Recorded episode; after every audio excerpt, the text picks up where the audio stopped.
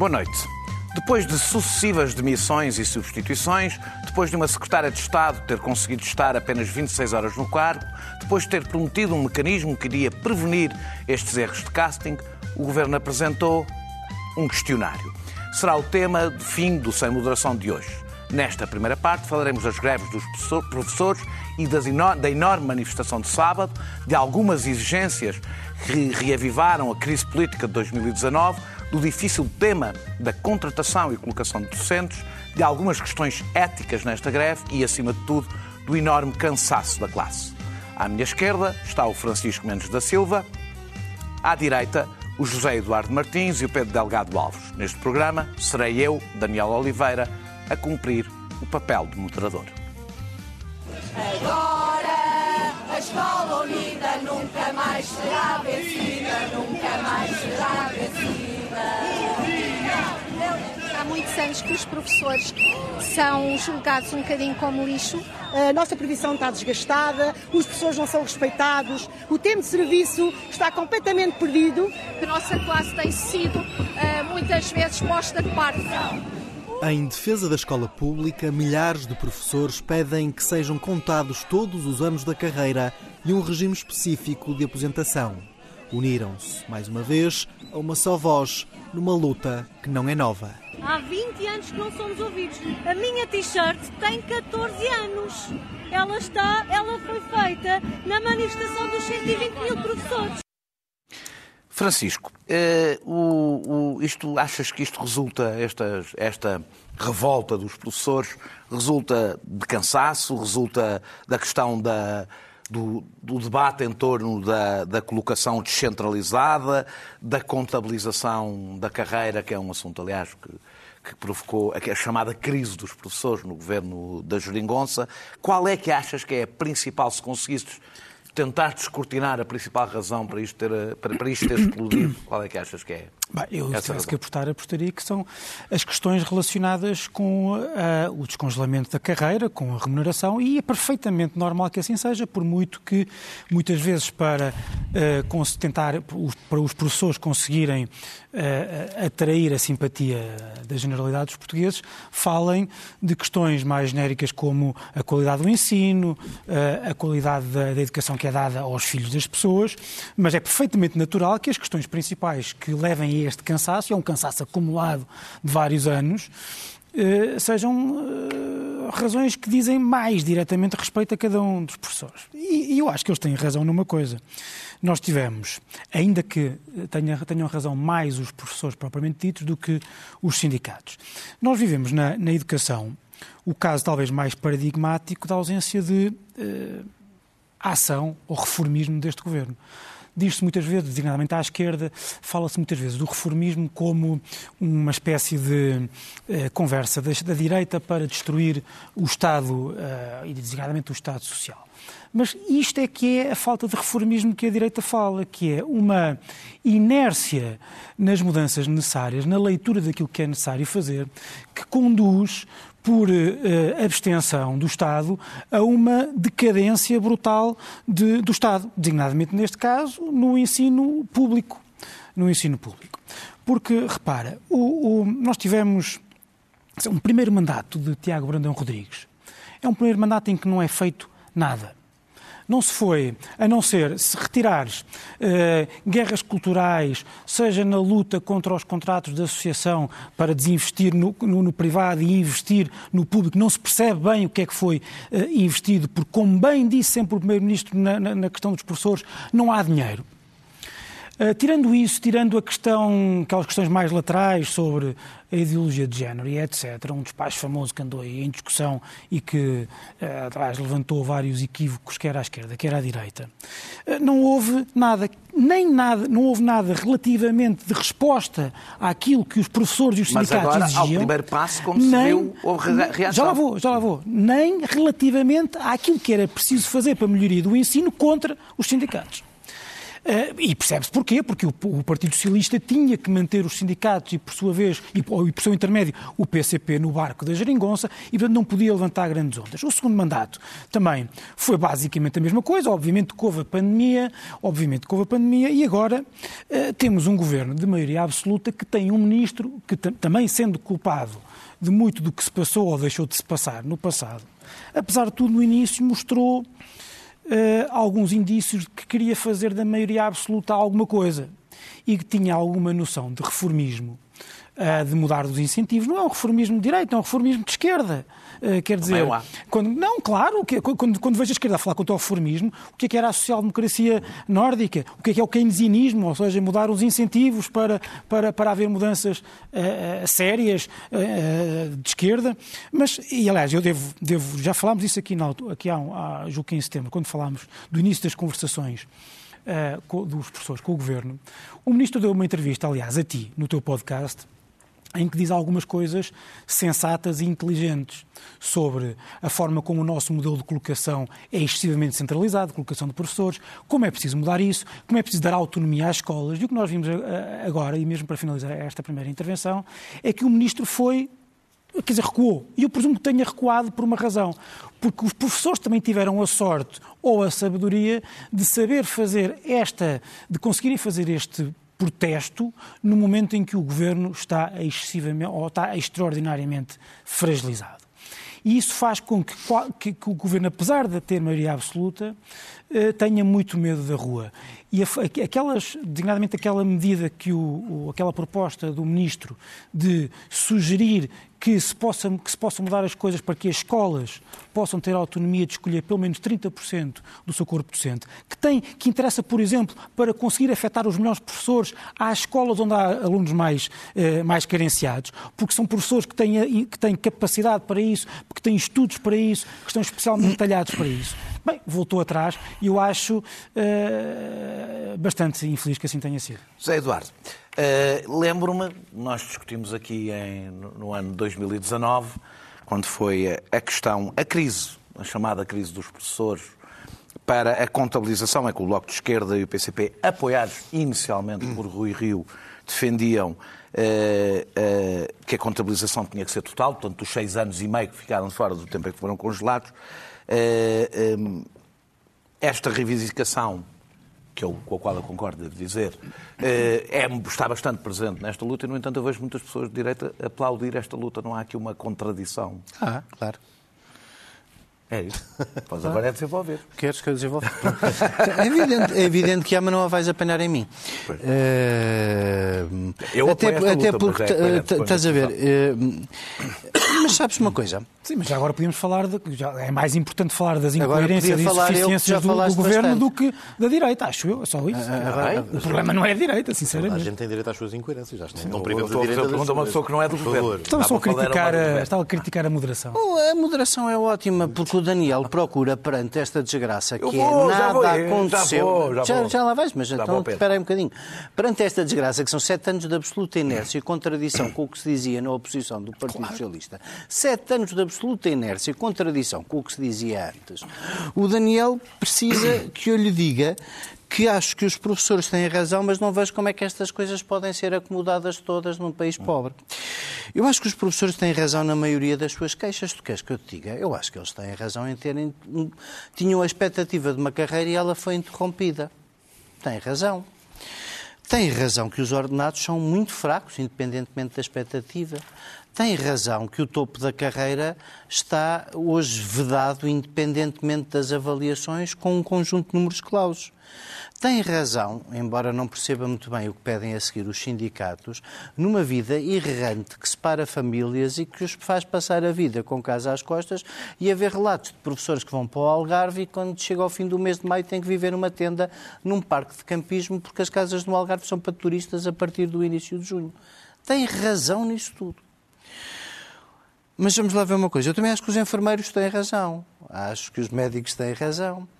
Acho. Uh, discordo por acaso só de uma coisa que o Francisco disse, embora seja muito difícil ver onde é que está o pódio da falta de reformismo. Eu acho que apesar de tudo é na justiça, não é na educação. Mas a verdade Mas é que isto que é verdade, é que esta é a questão mais vasta que nós muitas vezes aqui discutimos. que é que escolhas se faz quando não há meios perante as respostas sociais que achamos que é precisas e como é que salva o Estado Social sem produtividade para poder redistribuir. Porque vamos lá ver uma coisa. Daniel, nós podemos vir aqui todas as semanas e eu achar que os professores têm razão, achar bem que o Serviço Nacional de Saúde, apesar do estado em que está, tenha passado a sua dotação de 2015 para hoje, é verdade, de 8 para 15, 14, qualquer coisa, mil milhões de euros, um crescimento de quase de 80%. A população não acelerou assim tanto e o serviço é aquele que nós vimos todos os dias. Mas isto implica fazer um conjunto de escolhas porque não dá para tudo. E eu acho que a razão pela qual o Partido Socialista não deu os seis anos, de, teria tido vontade de o fazer, primeiro no, não sei se a expressão governo da geringonça é adequada. O governo foi sempre uhum, do PS. Sempre do PS. Sempre do PS. Mas a razão pela qual essa pretensão, que é que tem mais impacto e é mais monolítica e é que custa mais dinheiro e é que tem mais uh, uh, uh, peso orçamental, que é a da recuperação de todos os anos do congelamento de carreiras, eu não creio que um governo de direita pudesse ter, vamos ser sérios, pudesse ter feito muito mais do que o PS fez. Agora, o PS é que tem que explicar a Basófia. O governo de direita já o tinha dito antes. O governo do PS é que tem que explicar a basófia com que achou que podia fazer diferente e afinal não faz, em coisa nenhuma. Deixa-me só dizer-te uma última nota sobre a greve. Eu não consigo perceber esta ideia de que, vamos lá ver, perante a ausência de reformismo, o que é preciso é mudar o paradigma. Quando o paradigma não funciona, é preciso mudar o paradigma. Haverá muitos sistemas em que os, os médicos não escolhem diretores, hospitais, não têm uma espécie de organização. Porquê é que as escolas uh, escapam à organização, a uma organização parecida com a dos hospitais ou de o várias outras Dilo, coisas? O ministro Dilo, somos, somos, o país, somos um caso praticamente isolado Porquê que, porquê, porquê que um país com ah, escolas ah, em 308 não tem força para mudar as coisas? Ter, não tem pelo menos zonas de colocação de professores Tem. que combatam esta ideia de tu teres passar de um ano de Amares para ires para o Algarve no ano a seguir. Bem. Portanto, eu acho que a liberdade das escolas fixar uma parte do seu corpo docente corresponde à autonomia que quisemos dar às universidades e que, em geral, devíamos dar às escolas como, como mudança de paradigma, porque este é o chamado. Uh, por aqui não funcionou. Pedro, uh vamos eh, assumir que este sistema de colocação eh, eh, não, não, não funciona, este sistema de contratação não funciona, parece-me evidente que não funciona, que ele é disfuncional. E a minha pergunta, a minha pergunta divide-se em dois, que é, por um lado, se como disse, já, acho que foi o foi Francisco, este é o momento em que o Governo não tem, apesar de ter maioria absoluta, capacidade de levar uma reforma destas em frente.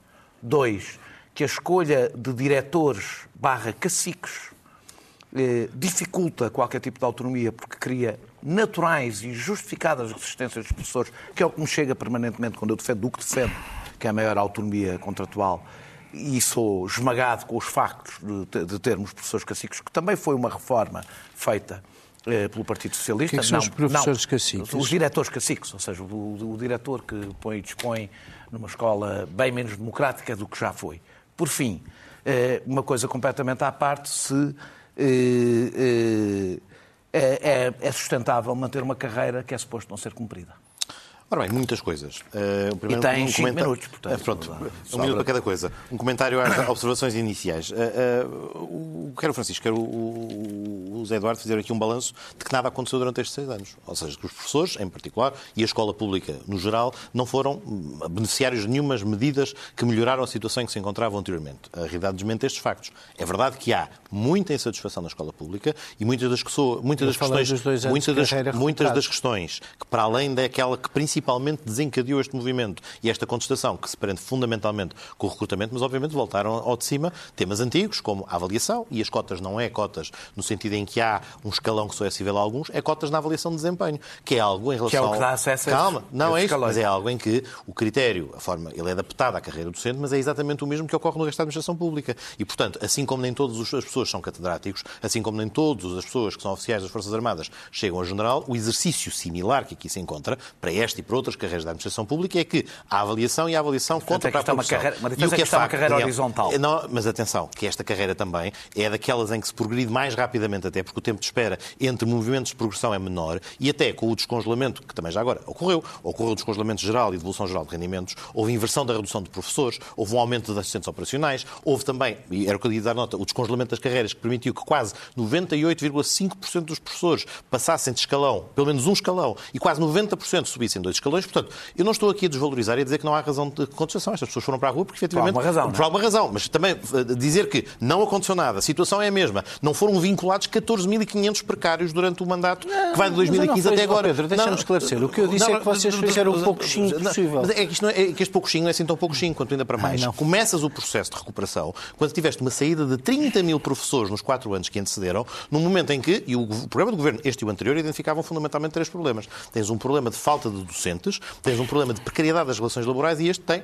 na sua base, duas questões. Este sistema de recrutamento, por um lado, e por outro também as dificuldades na vinculação, que são todos temas relativamente aos quais o Ministro até manifestou abertura para os superar e para os tentar resolver. A dificuldade é que, em grande medida, e aqui às, às questões do Daniel, este debate, a contestação inicial foi catalisada por uma disseminação de informação que não era precisa, para dizer isto de forma simpática, ou verdadeiramente que era falsa. Ou seja, passou a ideia de que a contratação iria passar para as autarquias locais. E enganchamos, se quisermos, em parte na tua pergunta, que é o receio do cacique local. O que mobilizou muitas pessoas no início foi a ideia. Eu estou a falar do diretor. Eu sei, eu sei, eu sei, calma. Mas, mas, ou seja, mas já há esta predisposição que tu dás nota de que em muitas das pessoas, em muitos dos docentes, não há grande simpatia por este modelo de uh, ser colocado nas mãos do diretor, do potencial, tu chamaste-lhe cacique, talvez seja um bocadinho excessivo, mas colocar na... Eu ia dizer tiranete e depois achei que cacique mas, era Mas tiranete, apesar de tudo, neste contexto até não é tão agressivo quanto ah, cacique. Então, Pronto. Oh, oh, nossa, o decisor único nas escolas. E há este receio. O que estava em cima da mesa não era... Portanto, já há esta predisposição que não é muito simpática e que não, não aprecia muito este modelo. Porque até nos anos, antes, de, antes deste modelo de gestão das escolas, tínhamos gestão colegial, que apesar de tudo era mais participada, era mais positiva. Este é um dos aspectos em que era positivo evoluir-se novamente ou regressar-se a um modelo não de personalização no único executivo, assim como no ensino superior, e regressarmos a alguma colegialidade. Agora, isto foi o grande catalisador, foi a ideia e o receio que não só havia esta ideia de descentralização, como ela iria para as autarquias e para as CCDRs. Ora, isto era falso. O que estava em causa não era, no caso das CCDRs, de forma muito evidente, as competências que vão passar para as CCDRs têm essencialmente a ver com equipamentos escolares, com as competências da DGEST, que têm a ver com obras em escolas e por aí fora. Vai para a, a comunidade vai, intermunicipal. O que se queria era que fosse, não é para a comunidade intermunicipal, sequer, de diretores. Ou seja, era criar, precisamente para resolver aquele problema que referias. Uma das dificuldades deste modelo é que ficam horários incompletos por preencher. É necessário fazer recrutamentos. E muitas vezes até é difícil garantir que um professor consiga ter um horário completo. Ou seja, um horário completo que.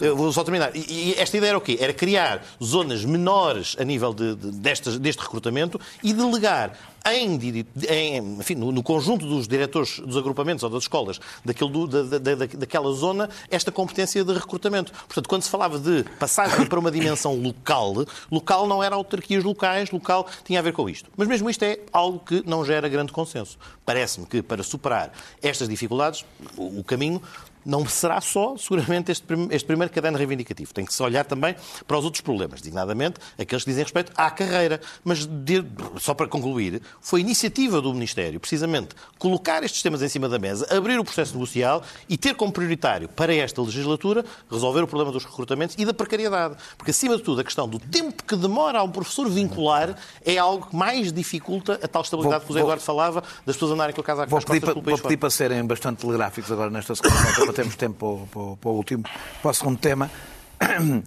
Eh, esta segunda, esta terça-feira, a FENPROF parece ter eh, recuperado a, dianteira do, do, do, do processo eh, da greve. Estas greves que estamos a assistir agora já são lideradas pela FENPROF. Mas achas que o sindicalismo tradicional, Francisco, foi apanhado fora de pé neste processo? O sindicalismo, o sindicalismo fez a cama onde se deitou. Porque uh, se nós formos ver, se nós formos ver a história dos últimos sete anos, foi isso exatamente que aconteceu.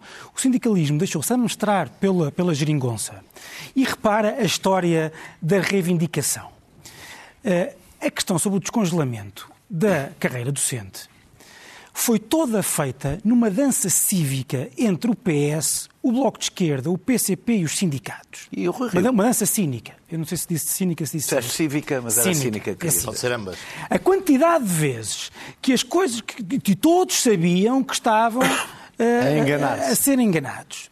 Não, enganaram-se é, uns aos outros. Enganaram-se aos outros, não, a parecer, a parecer que estavam a falar seriamente. A quantidade de vezes que os sindicatos e o governo achar, e, os partidos da oposição, que, não, os, partidos, os outros partidos da geringonça, diziam que tinham chegado a um acordo e o acordo era uma norma programática que não valia nada na lei do, na lei do Orçamento do Estado só para se poder dizer que havia uma norma na lei do Orçamento do Estado que previa o descongelamento. E depois chegava-se ao fim e, e, e, e, uns tinham, todos tinham, todos tinham ganho de causa, porque Uns, o ganho de causa era poderem dizer que, uh, que, tinha, que, o, que, o, que o governo tinha, uh, não tinha cumprido as, as expectativas e, portanto, tinham. O ganho de causa era uma espécie de sentimento de perda que podiam mostrar, mostrar aos seus associados.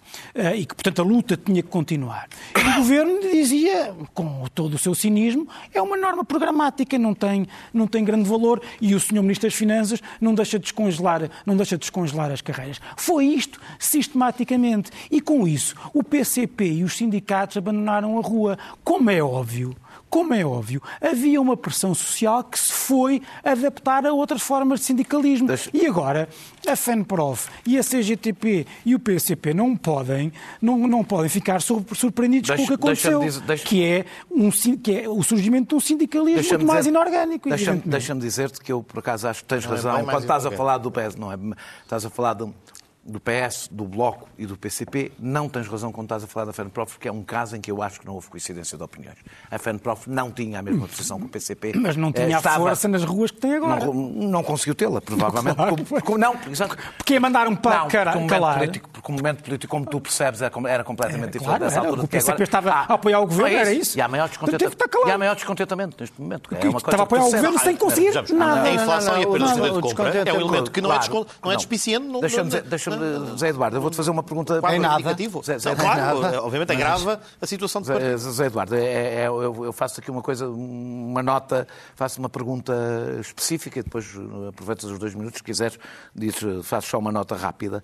Eh, há aqui um, um fator novo, que é o fundo de greve dos professores usado para, também para pagar a greve dos, do, do, dos, assistentes operacionais. Não é o que está a acontecer neste momento, nesta greve, foi o que aconteceu na semana passada e, e nos tempos anteriores. Uh, isto nós já vimos uma coisa semelhante com os enfermeiros, apesar de tudo aqui é pior, porque é, é para pagar outra classe uma paga a outra. Nós estamos a assistir, não associados, estamos exatamente, estamos a assistir a formas cada vez mais criativas de tentar greves que não eram eficazes em greves eficazes.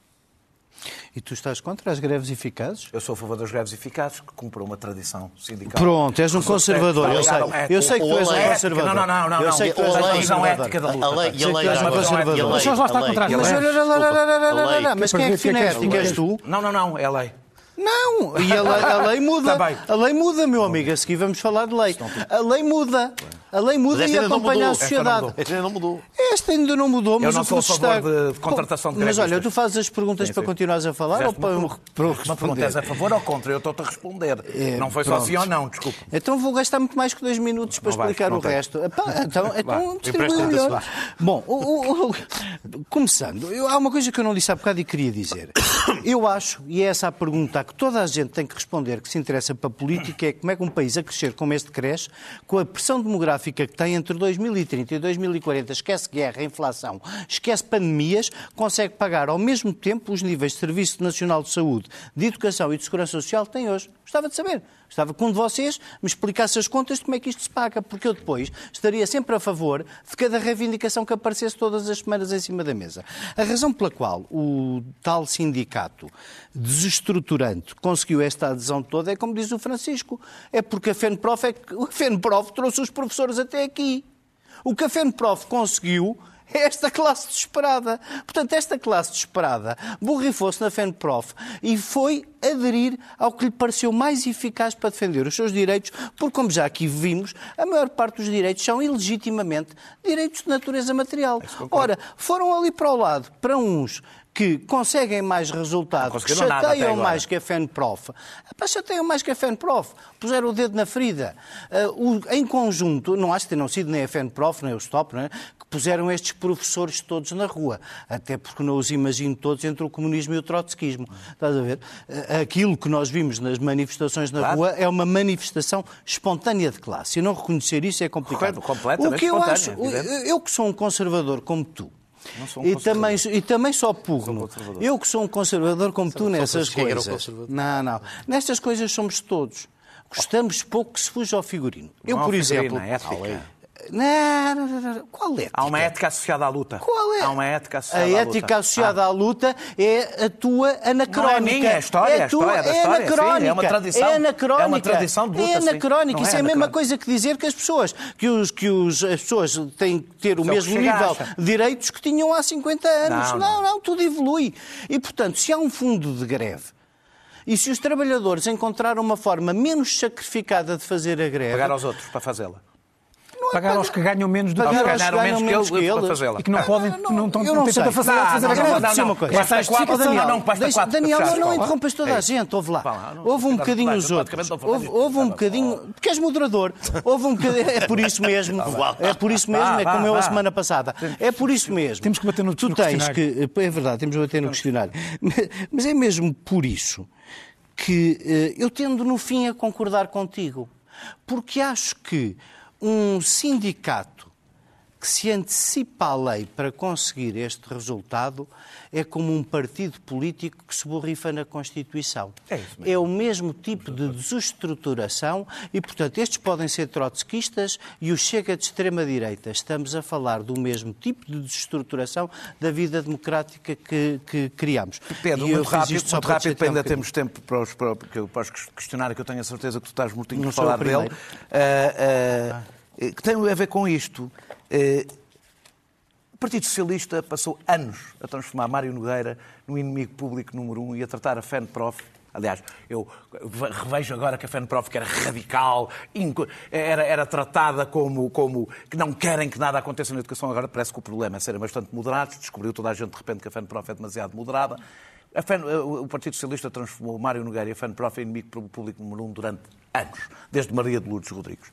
Não é também responsável, não é também responsável por eh, agora, quando a FENPROF é com quem, quem pode dirigir uma luta que, que acabe numa negociação e num acordo bom para os professores, a FENPROF tem que lutar pela vida? Bom, eh, mas repara, estás aqui a confundir causas e efeitos.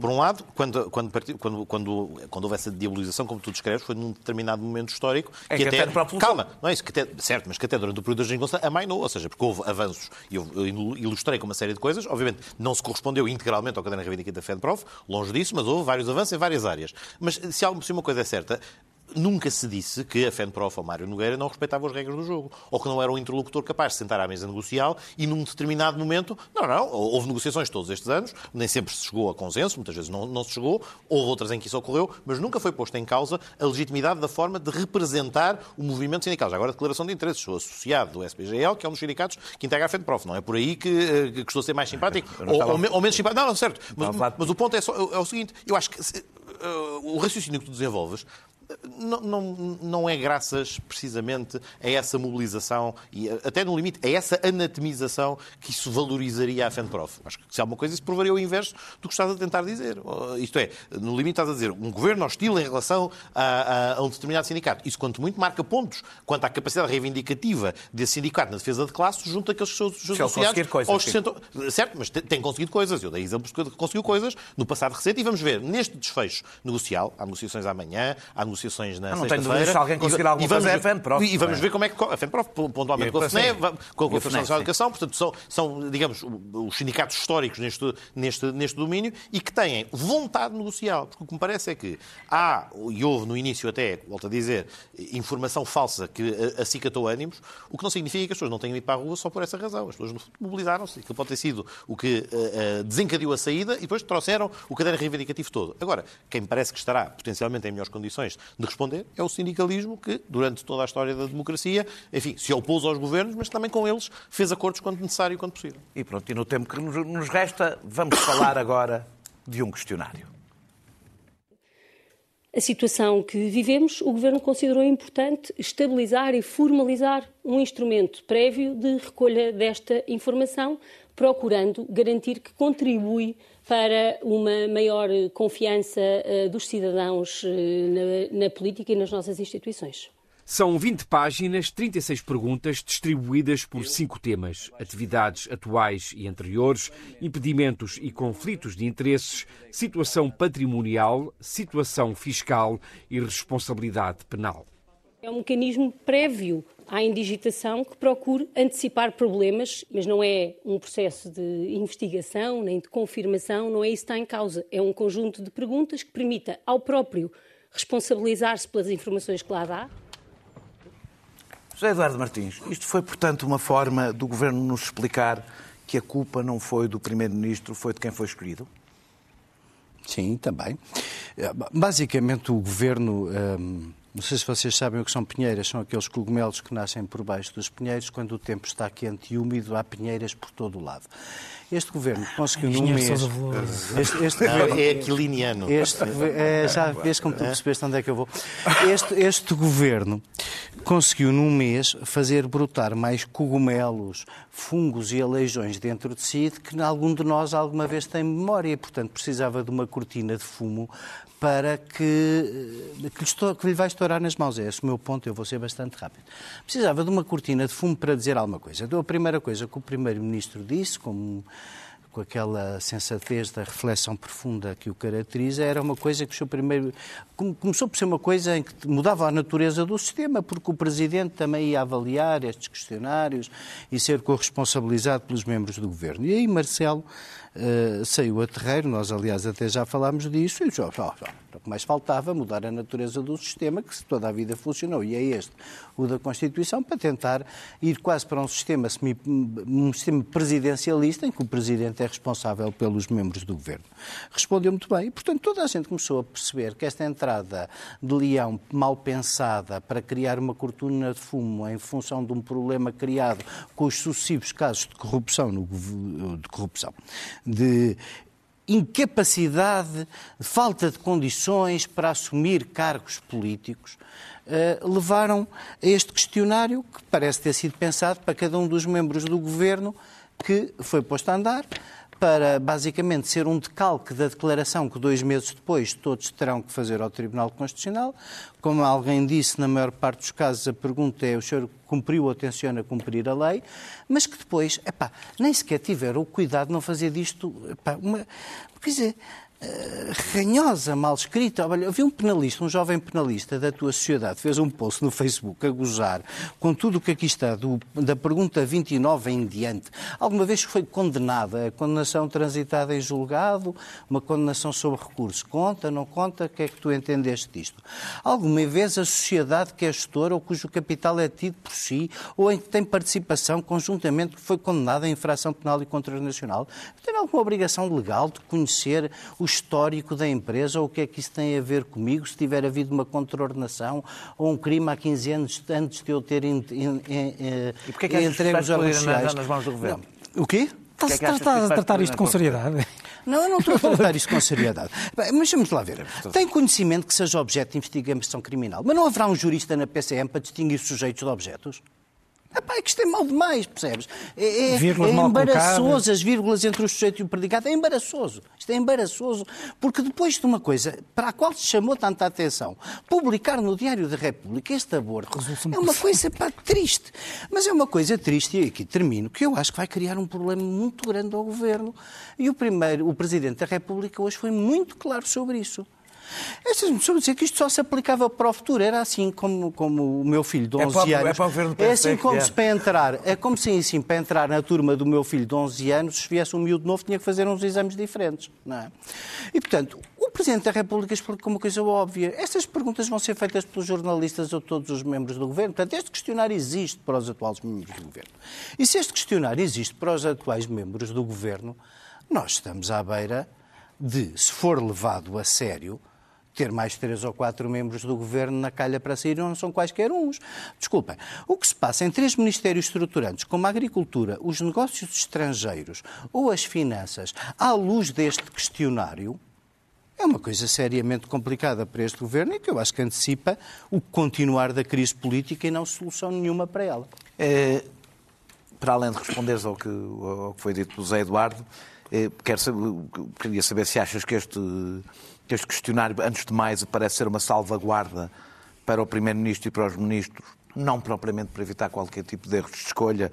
Eh, e a outra coisa que quero saber é se concordas com o Presidente da República que este questionário é para aplicar já com as devidas consequências. Ora bem, três notas e um comentário adicional. Primeiro, o questionário nasce do reconhecimento que os últimos seis meses, a nível de formação do Executivo, não correu propriamente bem. Eu acho que não é um exercício em que seja difícil reconhecer que o ciclo noticioso e aquilo que sucedeu, designadamente, na informação que posteriormente a tomadas de posse circulava, enfim, não deixa uma imagem positiva desta forma de formação ou desta forma de fazer o vetting, mas para usar a expressão anglo-saxónica que se utiliza para isto. Portanto, o objetivo para isto é proteger o Governo, proteger o potencial nomeado, proteger a instituição. No, no, no sentido de, meu segundo ponto, restaurar confiança que de alguma maneira foi quebrada pela sequência de casos que ocorreu. Agora, o conteúdo e aquilo que se pode fazer, digamos... Sendo o grau, que isto não vai ser pera, público. Pera, o grau de publicidade, não propriamente pelo seguinte, grande parte do que está aí é o meu terceiro ponto, grande parte do que resulta deste questionário é, no fundo, uma antecipação das obrigações declarativas que qualquer titular de cargo político tem que preencher no momento em que é empossado. E que, nos 60 dias após a sua posse, publica, uh, perdão, preenche e são publicadas. São entregues no Tribunal Constitucional umas e são publicadas parcialmente quanto ao registro de interesses no site da Assembleia da República. E, portanto, se há alguma coisa, isto antecipa obrigações que já seriam conhecidas no exercício de funções. O caso, por exemplo, de Manuel Pizarro, que declarou no seu registro de interesses que ainda estava a liquidar uma sociedade. Fez um grande escândalo sobre isto, mas era uma coisa banal. Alguém que inicia funções, obviamente, está ainda a liquidar e, portanto, provavelmente, se tivesse preenchido o questionário antes, começaria o processo liquidação antes. que estavas a dizer que estaria a liquidar-se. Não, não, não. não. É, é, evidente que, eh, e não fugindo à tua pergunta, mas associando a este ponto, obviamente os membros do Governo que estão em funções já preencheram as suas declarações de rendimento, património e interesses que foram entregues no Tribunal Constitucional e na Assembleia da República. Portanto, em grande medida, a ideia de que ele é de aplicação aos membros do Governo, epá, é, em grande escala, mais dois terços disto até mais, corresponde à antecipação de obrigações declarativas. E, adicionalmente também, faço aqui o que o José Eduardo dava nota, o quadro disto é um quadro de reforço, de vetting. Eu queria chamar à colação, e ao meu comentário, e isto termino, nós discutimos a semana passada em o envolvimento ou não do Presidente da República nisso, mas também havia um modelo alternativo, que até o Rui Tavares propõe no projeto de revisão constitucional, que é haver audições parlamentares. Eu defendo isso também. Mesmo tu defendes, também defendes isso. Agora, se isto acontecesse, mas como? O processo... Não, não, não, não, não, não, Já fizemos este debate aqui. Mesmo que isso, mesmo que isso acontecesse... Não fizemos, não. Mesmo que isso acontecesse, este exercício de previamente verificar, mesmo nos países anglo-saxónicos, ou, ou outros, não é anglo-saxónicos, os, os sistemas que o fazem, por exemplo, a, em digitação dos membros da administração norte-americana, o vetting faz antes da audição no Senado. E, portanto, este processo, prévio à nomeação, prévio à designação, aquilo que passou a ter é um grau de sistematização e publicidade para restaurar uma confiança que tinha sido quebrada. E, nesse sentido, é um instrumento importante para a organização interna do governo e não é uma transformação, porque grande parte daquilo que lá está já resulta de obrigações declarativas. Depois do, do, do, do Pedro Delgado Alves nos ter confirmado que isto não serve para nada, uh, uh, achas, antecipa, achas, o escrutínio? Achas que, é, que, que, a decisão das respostas se manterem confidenciais e de serem destruídas no fim eh, comprova que, eh, portanto, no fim do mandato, comprova que isto não é para usar a não ser que haja uma notícia? Uh, Ou seja, eu... isto não serve para nada, a não ser para o Governo se defender para a eu, eu, partilho, eu partilho da exasperação do Zé Eduardo uh, e, aliás, mais... Mas podes responder mais, à minha pergunta. Mais sublinhada, porque eu acho, vou-te sinceramente, é, é, é epidérmico. Eu sinto-me... Eu sinto-me... Eu sinto-me uh, rebaixado na minha dignidade até ter que levar isto a sério. E não levo. Porque isto é pura e simplesmente uma fuga do Primeiro-Ministro. Porque não, se isto existisse, não impediria ao Primeiro-Ministro ter feito as figuras tristes que fez. Porque o Primeiro-Ministro já tudo isto era conhecido. Aquilo, por exemplo, era conhecido que o Miguel Alves era arguído em dois processos dos mais dos principais processos de criminalidade económica que envolve titulares de cargos públicos e ainda assim não só o nomeou, como continuou a defendê-lo publicamente, a dizer que aquilo não tinha problema nenhum. O Primeiro-Ministro, a, a, Secretária de Estado da Agricultura estava a ser demitida pelo, entre aspas, pelo Presidente da República e o Primeiro-Ministro estava no Parlamento com, tendo como pano de fundo aquilo que já sabia a defendê-la.